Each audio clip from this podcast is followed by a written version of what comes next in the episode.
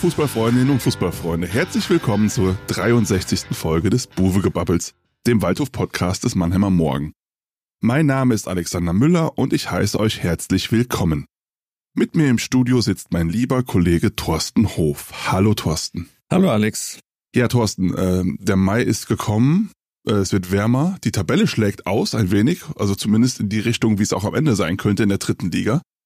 Hast du denn am Wochenende die ganze Zeit an deinen Nägel geknabbert und hast geguckt, wie die Konkurrenten des SV Waldhof spielen und ob die patzen nach dem 4 zu 1 Sieg des SVW am Freitagabend gegen Halle?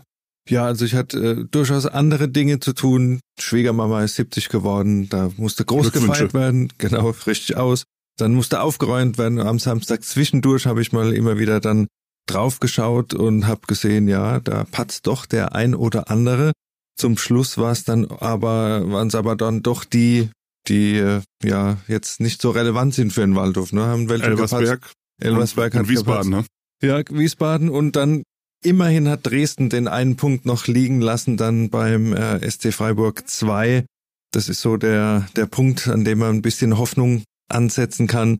Aber ja, groß geändert hat sich jetzt in der Tabelle ja eigentlich nicht. Oder hast du noch Hoffnung, dass da für den SV Waldhof noch was gehen könnte? Es sind jetzt drei Punkte auf den äh, virtuellen Relegationsplatz, aber dazu kommt noch dieses äh, 18 Tore, ich äh, nicht zu vergessen. Ja, genau, das äh, Torverhältnis ist immerhin jetzt mal positiv äh, wieder, plus zwei, ja, aber es, das ist, wiegt halt weiterhin schwer. Es ist ein bisschen so, man hangelt jetzt die Hoffnung äh, von Woche zu Woche ein bisschen weiter. Also mit jedem Sieg bleibt man irgendwie am Geschehen dran und muss dann halt immer hoffen, dass die anderen einem noch die Möglichkeit bieten, dann nochmal durch die Tür durchzugehen. Für mich bleibt der SV Waldhof im Rennen um den Relegationsplatz klarer Außenseiter. Und beim DFB-Pokalplatz, na, da müssten von denen, die davor stehen, ja auch noch zwei patzen und ordentlich Punkte liegen lassen. Das wird knapp, aber das halte ich schon für ein bisschen realistischer zumindest. Also natürlich, wenn der Waldhof alle vier Spiele gewinnt, die noch anstehen. Ja, weil wir haben ja auch gesehen, du musst hoffen, dass die anderen patzen, aber du musst halt immer äh, dein, dein Spiel gewinnen. Das ist mal die, die Grundvoraussetzung, dass du überhaupt weiter hoffen ja. kannst. Ich meine, die haben jetzt äh, gut vorgelegt am Freitag und es ist ja auch ein bisschen was in die Richtung passiert, aber es muss halt jetzt wirklich die nächsten vier Wochen jedes Mal so weitergehen. Und du musst da den Druck dementsprechend äh, hochhalten und hoffen, dass was schief geht vorne dran bei den Konkurrenten. Aber wir haben ja auch schon mal ein bisschen in die kleine Kristallkugel geguckt. Da sind ja nicht mehr so viele Spiele, wo sich die direkten Konkurrenten vorne dran gegenseitig auch die Punkte nehmen könnten. Es ist jetzt am Wochenende, glaube ich, Wiesbaden gegen Dresden. Wiesbaden spielt in Dresden. Umgekehrt, genau, genau ja. aber auf jeden Fall diese Paarung und äh, ja, da müssen wir natürlich dann oder sollten wir den äh, Wiesbaden dann irgendwie die die Daumen drücken, damit nach nach weiter vorne noch ein bisschen was gehen kann. Aber dann haben auch beide Mannschaften, auch gerade die Dresdner, haben dann eher so Zählkandidaten aus dem unteren Tabellenbereich, wie es der Waldhof jetzt auch hat. Aber wenn sie sich da keine Blöße mehr geben, dann kommt man da einfach auch nicht mehr ran. Und das ist das, das Bittere, dass du dann irgendwann anfängst zu gucken, wo habe ich die Punkte liegen gelassen. Und da waren jetzt wohl einige Spiele, gerade in der Vorrunde, wo man sich dann vielleicht hinterher, wie es immer so schön heißt, in den Allerwertesten beißen wird und dann sagt, äh, da haben wir die Saison vielleicht ein bisschen äh, liegen lassen. Ne? Es ist ein bisschen schade, dass die Saison nicht noch irgendwie zehn Spieltage hat, weil dann wäre meine Prognose äh, wieder deutlich positiver, weil der SV Waldhof befindet sich aktuell im Formhoch, das kann man sagen. Also ist mit die stärkste Phase, die sie diese Saison hatten. Also Baxter Bahn hat nach dem 4-1 gegen Halle gesagt, das war das beste Heimspiel der Saison.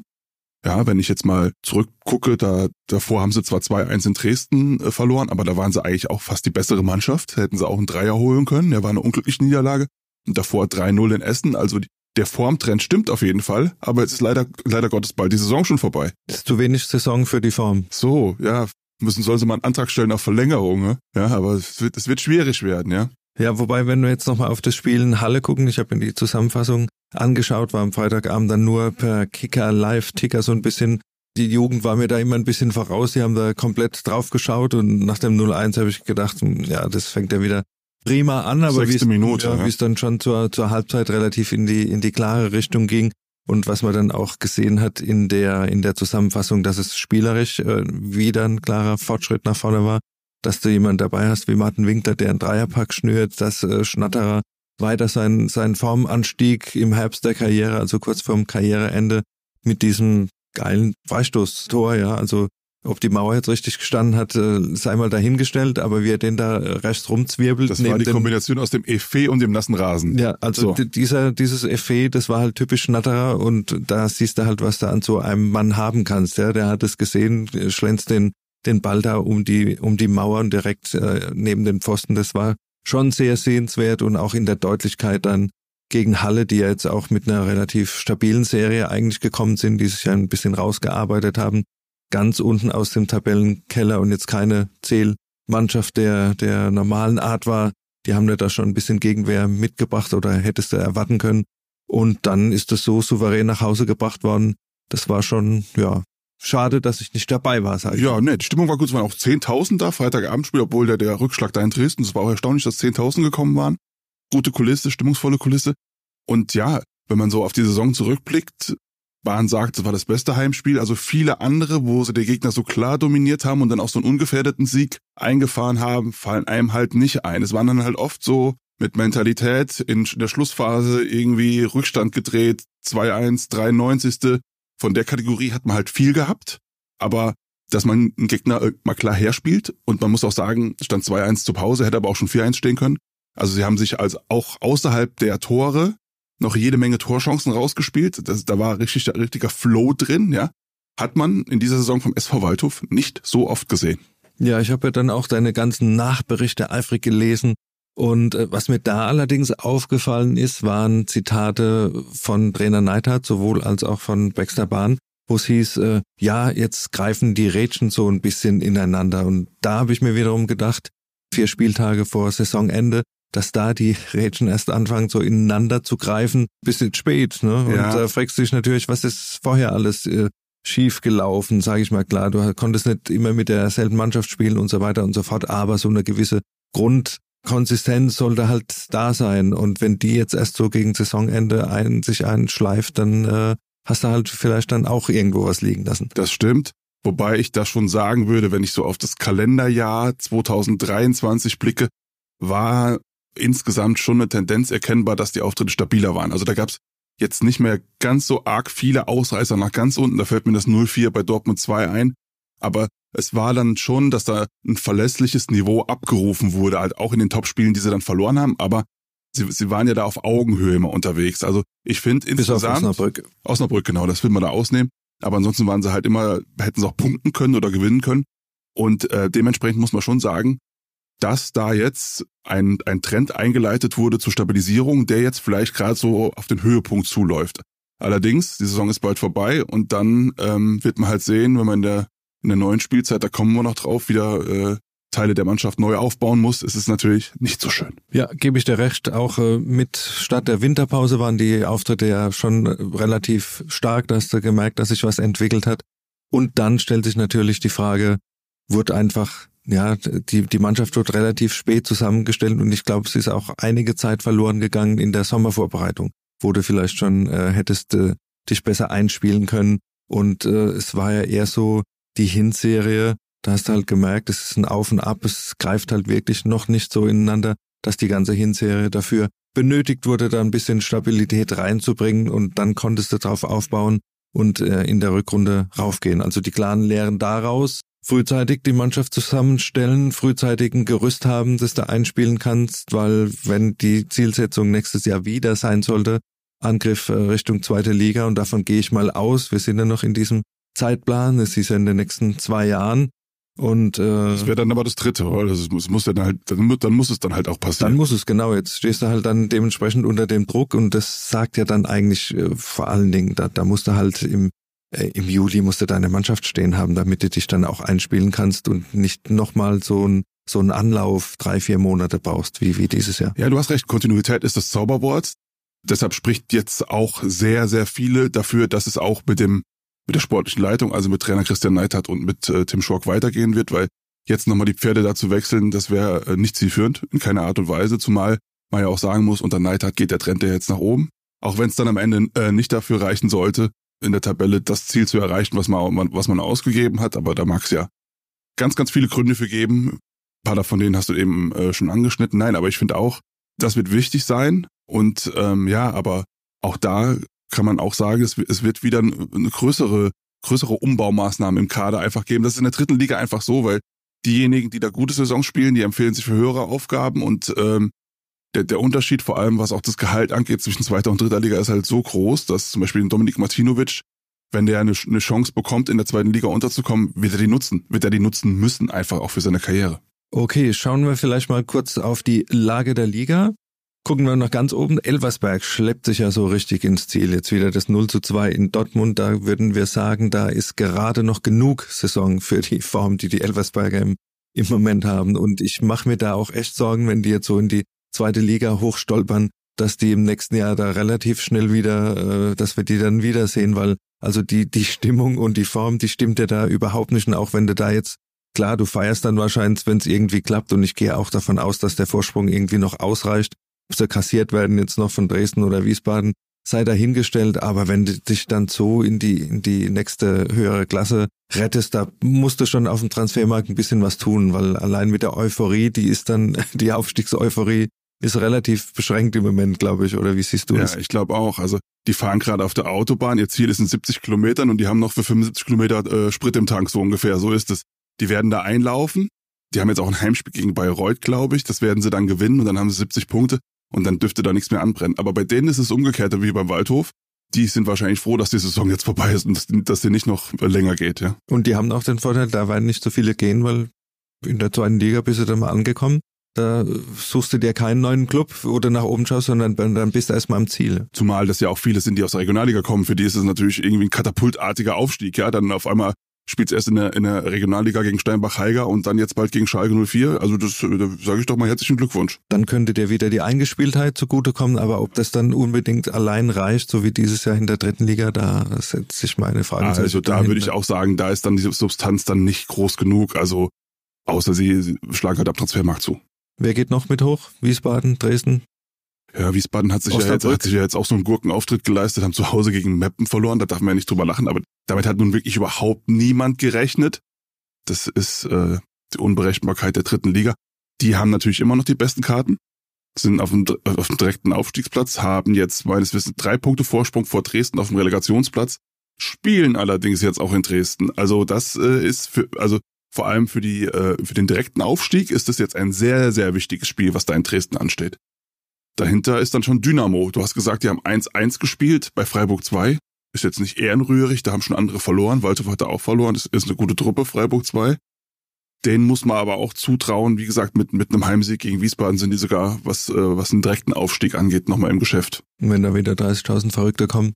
Wahnsinn. Stimm. Also Stimmung muss man sagen, in Dresden ähm, habe ich auch, äh, wenn du irgendwie äh, seit 30 Jahren in Fußballstadion gehst, sowas habe ich nicht ganz so oft erlebt da, muss man sagen. Da muss man noch sehen, Saarbrücken ist noch mit dabei, wobei die zuletzt jetzt hier das 2-0 gegen 60 war relativ souverän. Fünf Heimsiege in Folge haben sie. Ja, aber auch immer so ein Auf und Ab, ja, auch die Niederlage in Meppen, glaube ich. Ja. Niederlage in Meppen in der letzten Minute. Das ist dann auch so so Ausschläge, die du jetzt im Endspurt nicht mehr brauchst. Ne? Da musst du ein bisschen mehr Konstanz. Die sind auch noch ein bisschen wankelmütig unterwegs. Also bei, bei Saarbrücken wenn ich einen Tipp abgeben müsste, welche von den Teams, die jetzt vor dem Waldhof liegen, kann sich der Waldhof noch äh, angeln?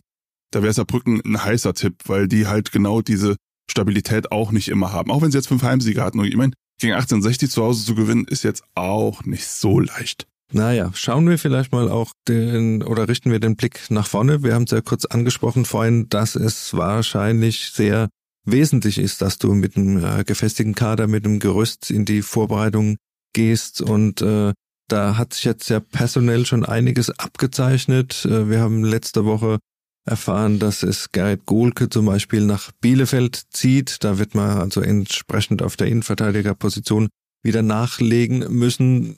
Hatte ich das überrascht? Bielefeld, zweite Liga, Gohlke? Ein wenig schon, als, als, als ich zum ersten Mal davon hörte, ein wenig schon. Dann, dann denkt man drüber nach für Bielefeld ist es eigentlich so eine Wette, die sie vielleicht gewinnen könnten. Also der, der, der Gerrit Gurke hat auf jeden Fall, das haben wir auch schon oft gesagt, alle Anlagen, um es auch in der ersten oder zweiten Liga vielleicht zu schaffen als Innenverteidiger.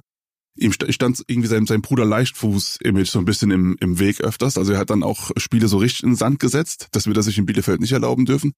Aber ich glaube schon, dass er eine Chance hat, sich da durchzusetzen tatsächlich. Es kommt natürlich immer ein bisschen darauf an, wie er da startet, wie die Konkurrenz ist.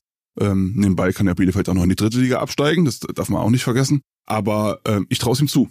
Du hast es angesprochen, ich würde es ihm von den Anlagen tatsächlich zutrauen, aber habe immer wieder meine Bedenken, weil wir erleben das jetzt ja schon äh, dreieinhalb Jahre beim Waldhof, dass er halt immer wieder Situationen drin hat, wo er dann so patzt, dass es dann auch äh, Folgen hat. Und äh, das kannst du dir kannst du dir in der dritten Liga schon nicht leisten, ne? wenn da ein Spiel verloren geht, wie wir es dieses Jahr auch schon hatten, äh, durch zwei krasse individuelle Fehler. Das kannst du dir in der zweiten Liga schon zweimal nicht leisten. Und ich bin mir nicht sicher, ob ob das einfach, ob man das einfach so abstellen kann oder ob das auch eine Frage der Qualität ist, ob du diese Fehler immer wieder äh, produzierst. Ja, das wird interessant zu sehen sein. Ja, ja stimmt. Wir werden das auf jeden Fall weiter beobachten. Ganz interessant ist, dass auch schon ein Nachfolgekandidat gehandelt wurde. Da ist äh, der Name Lars Dietz, äh, Viktoria Köln gefallen, der glaube ich 23 oder 25 Spiele für die Viktoria gemacht hat, sehr solide Stammspieler, äh, auch von den von den äh, körperlichen Maßen 1,90 äh, absoluter Innenverteidiger, wie du ihn brauchst, auch von der Spieleröffnung, äh, glaube ich, brauchbar. Ist das jemand, der eins zu eins äh, da mit reingenommen werden könnte? Solider Mann, kennt die dritte Liga, machst du nicht, machst du nicht viel falsch. Also ich glaube, wenn, wenn sie den an, an Land ziehen könnten, wäre das, wäre das durchaus eine Verstärkung.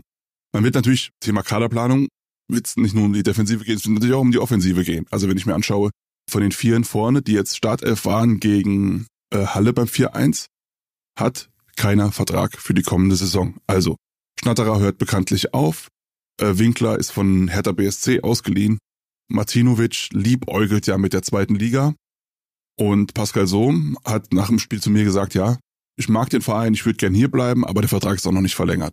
Ja, aber der hat zumindest mal Signale ausgesendet, dass er gerne bleiben würde. Und ist jetzt nicht der Spieler, der äh, der Jugendlichste ist von allen, ne? sondern der 31 ist er. Ja, man muss ihn natürlich ein bisschen in Schutz nehmen, da sagen jetzt viele, Mensch, der hat nur fünf Tore geschossen diese Saison. Aber er hat ja auch oft die Position gespielt, so als hängende Spitze oder als Zehner fast, ja. Und da hat er ganz, ganz wichtige Zuarbeit immer geleistet mit, mit äh, Bälle festmachen, Kopfballduelle gewinnen, weiterleiten, äh, auch als, als, als erster Anläufer vorne beim Pressing. Also der war obwohl er nur fünf Tore geschossen hat, ein sehr wertvoller Spieler diese Saison. Und ich würde ihn auch einfach mal gern als äh, Stürmer sehen, der vorne gefüttert wird mit hohen Bällen. Genau. Das wäre halt eine Veränderung des Spielstils einfach, ja. Neidhardt hat ja gesagt, dass er kommende Saison hätte er gerne einen Knipser, der einem irgendwie eine zweistellige Torquote garantiert. Aber gut, den wollen viele. Ja, den wollen viele und wie gesagt, die sind auch nicht so äh, breit gestreut. Ne? Da musst du halt irgendwie gucken, dass du dass du aus der dritten Liga anderswo einen vielleicht abwirbst. Da gibt's ja genug der, der Marke, ne? wenn du Testot guckst oder äh, diese Schmidt oder aber die kosten halt auch äh, Zweitligagehalt und das musst du dir dann auch leisten können und wollen und wenn der Anspruch so ist, dann musst du dann auch dementsprechend mal ganz davon abgesehen, wie schwierig es ist, so jemand zu bekommen, dann musst du halt auch dementsprechend auch mal das Geld auf den Tisch legen. Okay. Kommen wir zu unserer Rubrik die drei Fragezeichen. Und da fangen wir an mit unserem Top der Woche.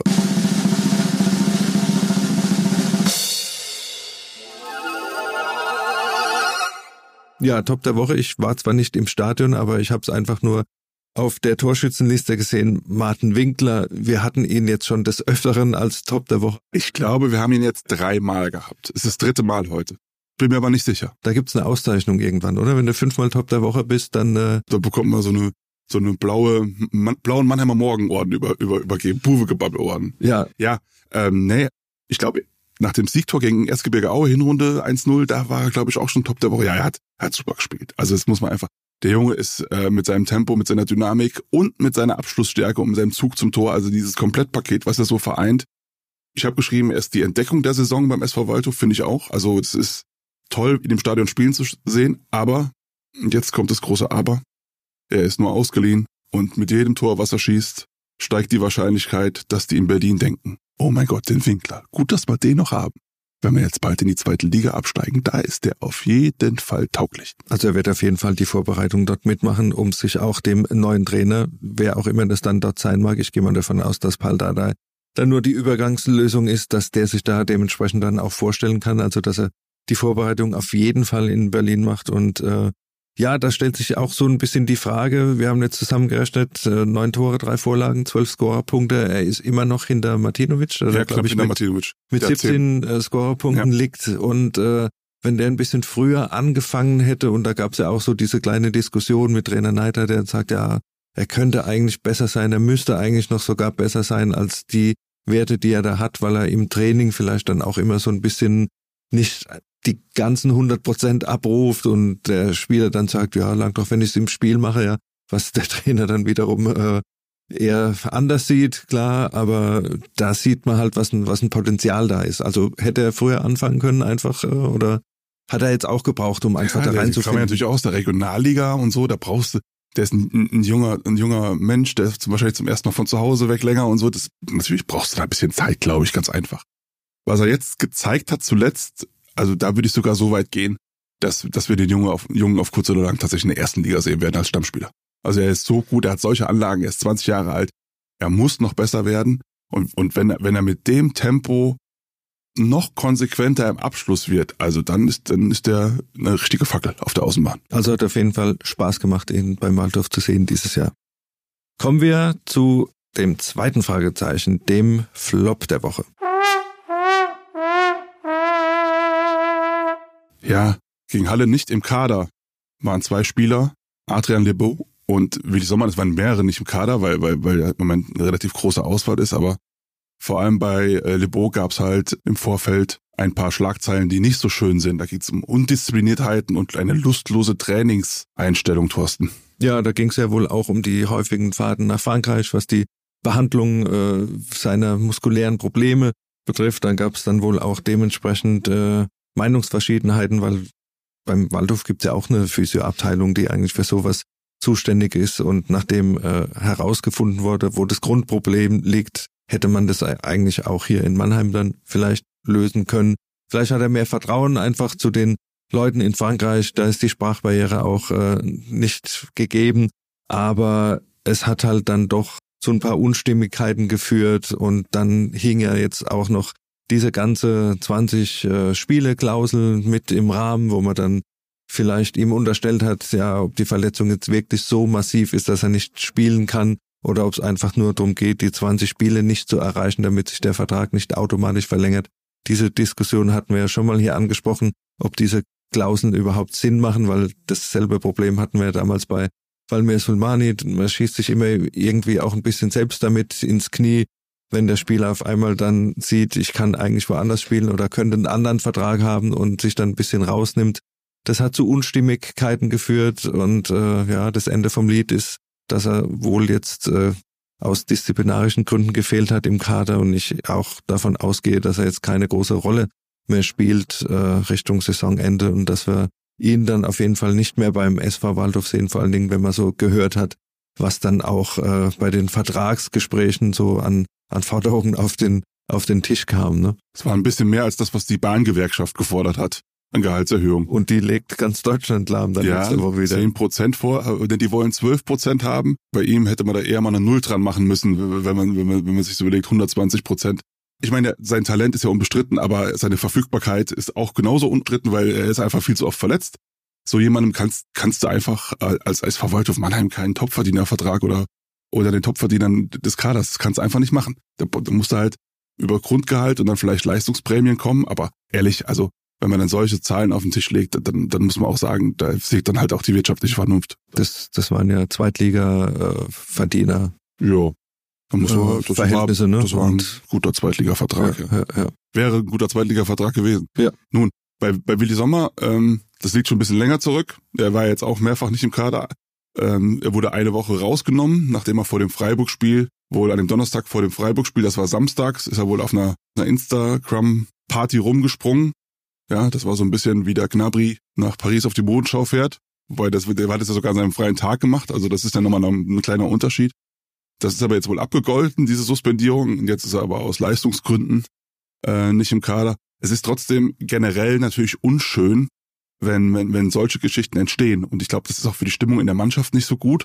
Das hatte man in den letzten Jahren beim Waldhof auch nie. Das ja, das wollte ich, wollte ja. ich gerade ansprechen. Also das ist jetzt eigentlich ein Novum in den, in den äh, vier Jahren, im vierten Jahr, äh, das, was, was so, so disziplinarische Dinge eigentlich nie hatten, die sich so auch auf den Kader dann ausgewirkt haben. Also dass Spieler tatsächlich auf die Tribüne gesetzt werden, weil sie halt da sich irgendwas geleistet haben. Das ist ein bisschen, bisschen unschön. Weiß nicht, ob das ein ein Ding der Zeit ist oder irgendwie, man hat jetzt auch bei Sommer gesehen, äh, ist in Barcelona rumgesprungen, dann gleich äh, gestern, klar, freies Wochenende, gut, kann jeder machen, was er will, aber ja, ist die Frage, muss ich das dann auch, äh, wenn ich da suspendiert war zuletzt und hier wieder durch die Weltgeschichte. Aber ich glaube, da, da sieht man auch, wo die, wo die Prioritäten ein bisschen liegen. Und, ich meine, er, hat, er hatte sogar die Chance, jetzt nächstes Spiel in Zwickau, da ist Rossi Pal gesperrt, da könnte man sich ja vorstellen, dass er sogar mal in die Stammelf gespült wird. Also und dann muss man auch sagen, ich meine, Barcelona ist eine super schöne Stadt, aber Mensch, ja, vielleicht hätte er sich dann doch irgendwie mal ein bisschen mit Belgien beschäftigen sollen und in der Heimat bleiben. Ja. Gut, nächstes Thema. Kommen wir zu unserem Kuriosum der Woche.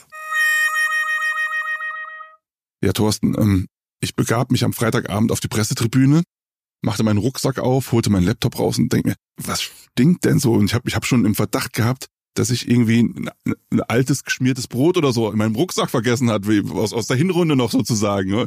Aber es war nicht so. Ich äh, drehte mich dann um und ich konnte es kaum glauben. Der Kollege von Mannheim 24 schüttelte auch schon den Kopf. Es lag eine tote Ratte hinter dem Bereich unserer Pressetribüne. Es war, es war total, es war total widerlich, ja.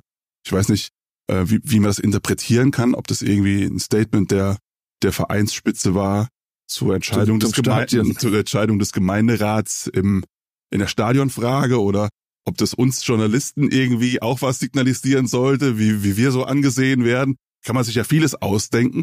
Aber ähm, man muss ja ehrlicherweise sagen, ich habe dann den, den Janik Barwig, den Pressesprecher, hab, hab dem sofort eine WhatsApp geschrieben, hier hör mal, da ist äh, eine Ratte, das kann ja nicht sein. Und er hat sich auch entschuldigt und es wurde dann auch, da kam dann ein, ein Mann mit einer Schaufel und einer Mülltüte und äh, war so nett und hat diese Ratte dann für uns alle entfernt und wir konnten ab der zweiten Halbzeit ging dann die Geruchsbelästigung auch zurück. Ja, aber das, das zeigt ja auch, dass da irgendwie vorm Spieltag jetzt keiner mal irgendwie so durchs Stadion geht und guckt, ja, wie es da aussieht. Wir, wir, lachen da jetzt drüber, aber eigentlich darf nee. das natürlich nicht sein. Ich meine, wenn, wenn, wenn die äh, da im VIP-Bereich liegt oder so, ja, oder auf der Haupttribüne, oder ich, da muss da vorher mal kontrolliert werden, dass so eine gewisse Grundsauberkeit im Stadion ist. Davon wäre ich jetzt ausgegangen. Ja, da ist dann auch wieder die Frage, wer ist dafür zuständig, Verein oder Stadt? Wie auch immer, aber das ist ja ein Dauerthema, das uns demnächst weiter beschäftigen wird. Ich hoffe nur, äh, dass das ein Einzelfall bleibt und dass wir da jetzt nicht noch weitere äh, Tierleichen irgendwie entdecken. Gegen Oldenburg gehst du ja, du wirst dann berichten. Genau, ich bin noch zweimal im Stadion, ich habe da die Augen auf und schaue, was da alles so rumliegt demnächst. Ja, da sind wir schon beim Stichwort Ausblick. Aber gucken wir ein bisschen kürzer in die Zukunft. Äh, am Wochenende geht's nach Zwickau, da freue ich mich schon drauf. Ich habe schon gedacht, äh, wenn was schief geht, dann äh, hätte ich mir das vielleicht am Fernsehen angeschaut, weil Zwickau ist tatsächlich eine, mit der Bahn eine Zweitagesfahrt, da kommst du nicht einfach so hin. Aber da genieße ich nochmal die Fahrt jetzt in den Osten. Es wird ja auch das letzte Mal sein, dass man nach Zwickau fährt für, für die nächste Zeit, ja. gehe ich mal davon aus. Mhm. Und äh, ja, dann geht es über Leipzig und dann komme ich am Sonntag wieder gemütlich heim und hab da hoffentlich die drei Punkte im Gepäck, weil ich denke, Zwickau ist also ja, im Vergleich zum letzten Jahr, wo man hätte auch schon gewinnen müssen, dort ist es jetzt eigentlich tatsächlich so ein, so ein Mussspiel, auch die drei Punkte dort mitzunehmen.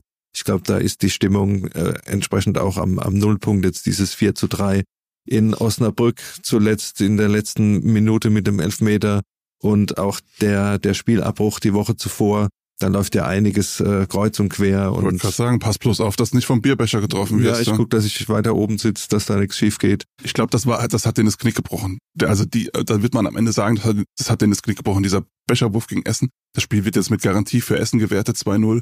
Die haben jetzt schon sieben Punkte hinterm rettenden Ufer hinter Halle. Das holen die nicht mehr auf. Das holen die nicht mehr auf. Die werden wahrscheinlich gegen Waldhof nochmal alles reinwerfen, klar. Das heißt ja dann immer, solange es rechnerisch möglich ist, aber für mich sind die abgestiegen und das ist ein klarer Musik für Waldhof. Aber in der aktuellen Form werden sie das auch gewinnen. Was ist dein Tipp? 2-0 gewinnt Waldhof. Ja, ich würde sagen, äh, da ist sogar ein 3-0 drin. Wenn Martin Winkler wieder fit ist, dann, dann macht er wieder zwei Tore. Das ist so wunderbar. Ja. Dann noch ein Satz zum nächsten Heimspiel dann, Oldenburg. Muss da auch. Also wenn du, wenn du das nicht gewinnst zu Hause in der Form, in der Saisonphase und gegen den Gegner, ohne jetzt Oldenburg äh, schlecht reden zu wollen, aber ist halt auch eine Mannschaft, die wahrscheinlich sich wieder verabschiedet. Und äh, ja, ist einfach, ist einfach ein Muss, ja. Gut, das war's dann auch schon wieder mit der heutigen Folge und wir freuen uns wie immer auf euer Feedback und weitere Ideen. Schreibt am besten an podcast.marmo.de und folgt uns auf Facebook oder Instagram. Lasst uns ein Abo da, damit ihr auch in Zukunft keine Folge mehr verpasst. Wir hören uns wieder am 17. Mai nach dem Spiel gegen den VfB Oldenburg. Tschüss, sagt Alex Müller. Und Thorsten Hof. Ein Podcast des Mannheimer Morgen.